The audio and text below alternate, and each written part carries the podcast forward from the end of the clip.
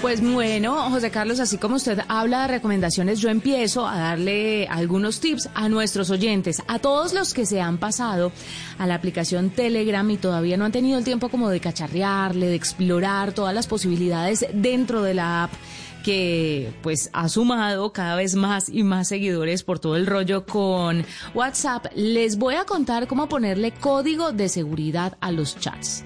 Es muy sencillo, es una forma diferente para iPhone y otra distinta para iOS, para Android, perdón. Así que vámonos con iOS, o sea, eh, iPhone. Primero que todo, usted abra la aplicación Telegram en su teléfono, entra a la pestaña de ajustes en la parte inferior izquierda, en la parte inferior derecha, creo que está ubicado. Entra a la, a la pestaña de ajustes, selecciona la opción privacidad y seguridad pulsa sobre código y Face ID. Elige activar código, crea un código de seis dígitos que le sea fácil de recordar, lo confirma y listo. Además usted puede poner el tiempo desde un minuto, desde que sale de la aplicación, hasta cinco horas. Se le puede activar el código o pedirle el código y el Face ID cinco horas después de haber estado en la aplicación, pero pues para ese chiste y no le ponga código. Entonces trate de hacerlo lo más rápido posible.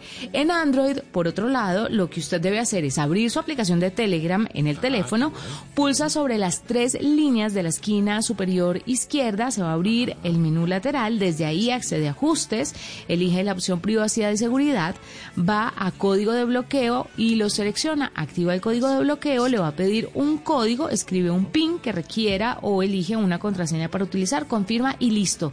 De esta manera usted va a proteger sus chats en Telegram.